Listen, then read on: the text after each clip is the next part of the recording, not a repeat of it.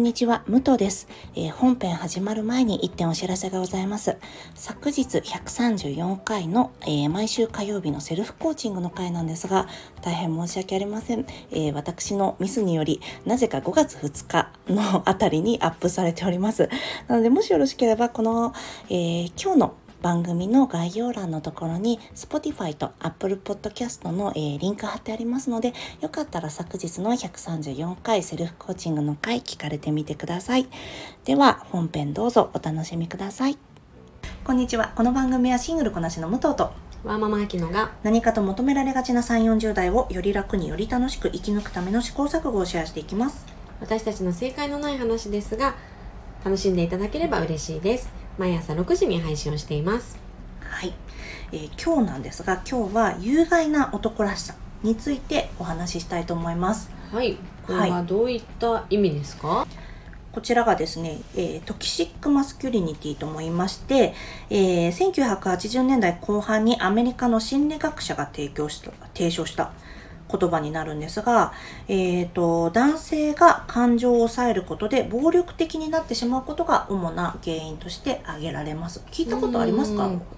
有害な男らしさっていう言葉。あの武藤からね、うんうん。あの前の質問の時にあそうそう言ってて10の質問70の質問の時に、ね。男らしさって何ですかっていう質問をされた時に有害な男らしさだなって 私答えたんですよね。でそれはあの武藤の言葉ではなくてうん。うんもともとそういうのがあるってことなんだね。そうそうそうなの。うん。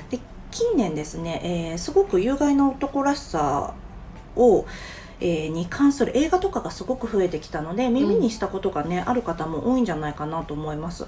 一番最近だとそうですね、えーパワーオブザドッグ、うんうんベネディクト・カンバーバッチのパワーオブザドッグとか、あとジョーカーもまあそういうふうにも言われてますよね。あとこれトム・ハンクスが主演してた「幸せの回り道」私はこれが一番ねピンとくるんですけどまあそんなに売れた映画じゃないのでもしよかったらご覧になってみてください。あの、はい。有害な男らしさね。勉強勉強というかあなるほどねと思うのはすごくこの映画いい題材かなと思ってます、うん。でそうですね。あとブラピが作ったすごい売れなかった映画もうなんだっけ？宇宙に行くやつ。ごめんなさい。これ後でなんかキャプションかなんかにつけときますね。あれもすごく、アドアストラだっけかな？もすごく、えー有害な男性性を描いた作品ですうね、ん。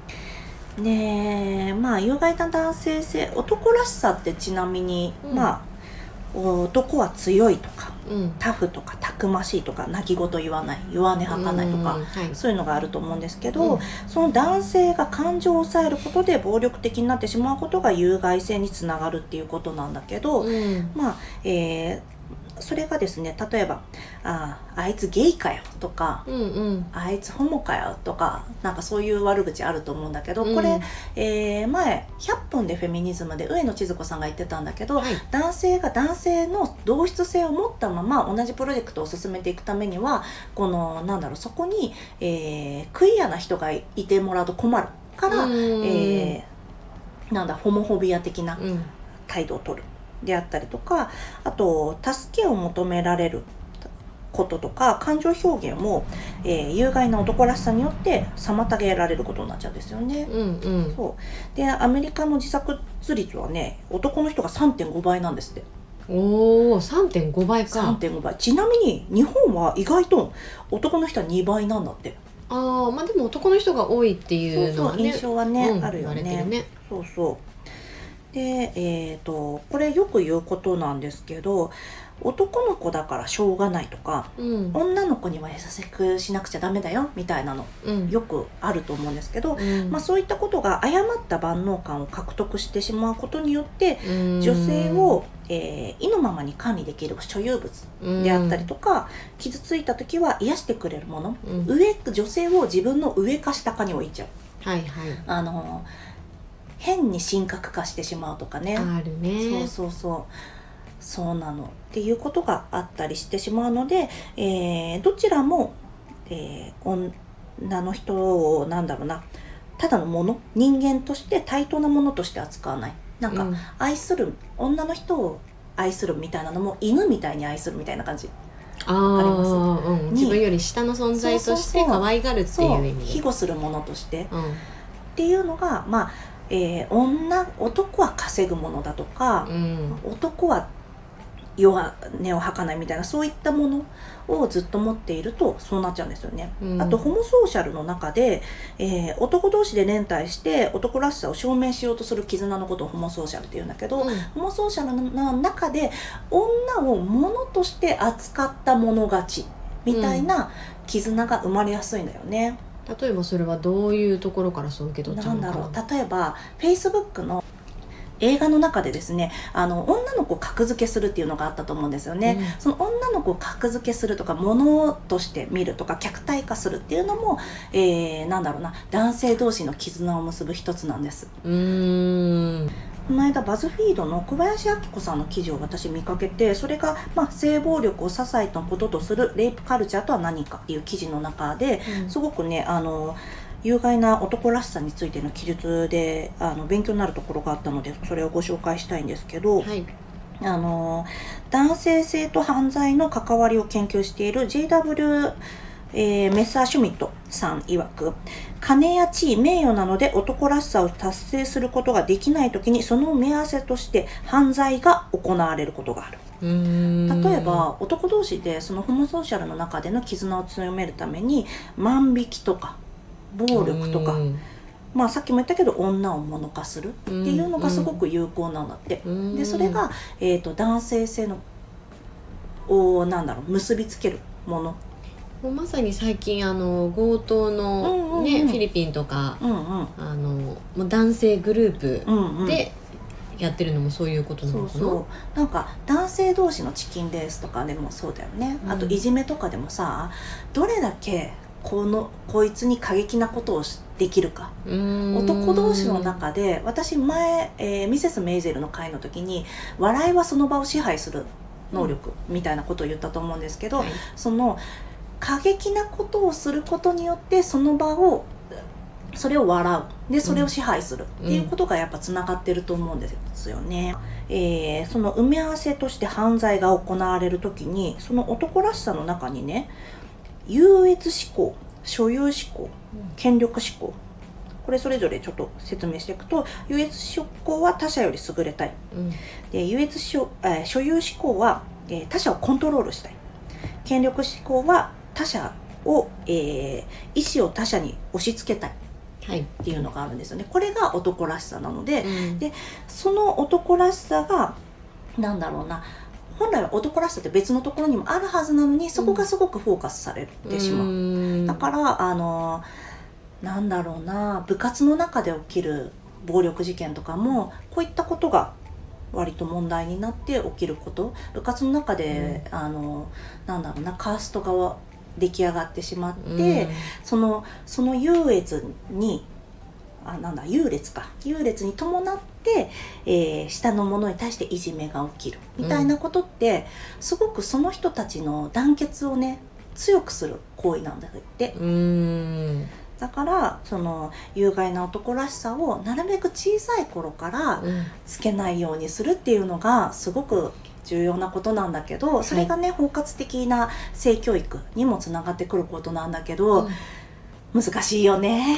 ちょっとここまで一気に説明しましたけどいかがでしたでしょうか？そうですね。まあ、うん。本当に単純に今うん。うん5歳の息子を持っている親として、うんうん。やっぱり言われるようになんだろう男の子だからって見てるのもあるけど、うん。やっぱり女の子より力が強いし、うんうん。その乱暴性っていうのがやっぱり引っかかってるから、うんうんうん。それを今武藤が言ったようなそう有害な男らしさを持たない大人になるためにどうしてあげればいいのかうんうんうん。っていうのはすごい気になるかな。そう。なんかさ,、まあ、さっきちょっとちらっと言ったように男の子だからしょうがないとか、うん。女の子には優しくっていうのをなるべく排除してあげることがこれ女の子がやってたら怒ることでも男の子がやってると怒らないっていう親御さんね結構いると思うんだけど、うん。同じように怒ることが必要だし、えー女の子だから優しくするんじゃなくて、うん。人に暴力振るっちゃいけませんよっていうことを教えていくことが大事ですよね。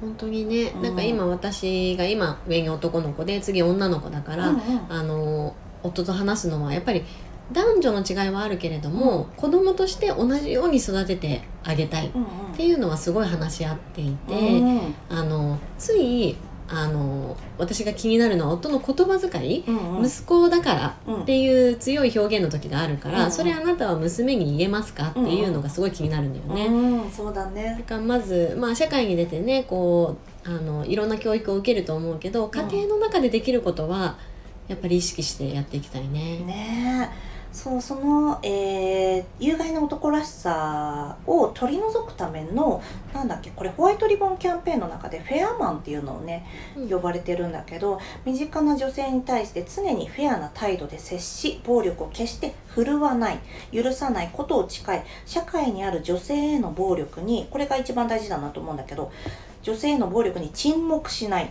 ポジティブな生き方を次世代に示し行動する男性のことをフェアマンって言うんだけどはい。そういった方を育てていけたらいいんだけど沈黙しないがなかなかね難しいところだよね。女性でも沈黙しちゃうからね。そうね。うん。あとたまにさ、うん。まあねその力かん力のパワーバランス的に男性が強いになってしまいがちだけれども、うん。うんあのこの間のニュースでも奥さんがご主人をうんうん。殺めてしまったっていんうんううん。のがあったけど、うんなんだろうその絶対女性に手を出しちゃいけないっていう気持ちが強すぎて、あの女性うんが反撃できなかったってこと？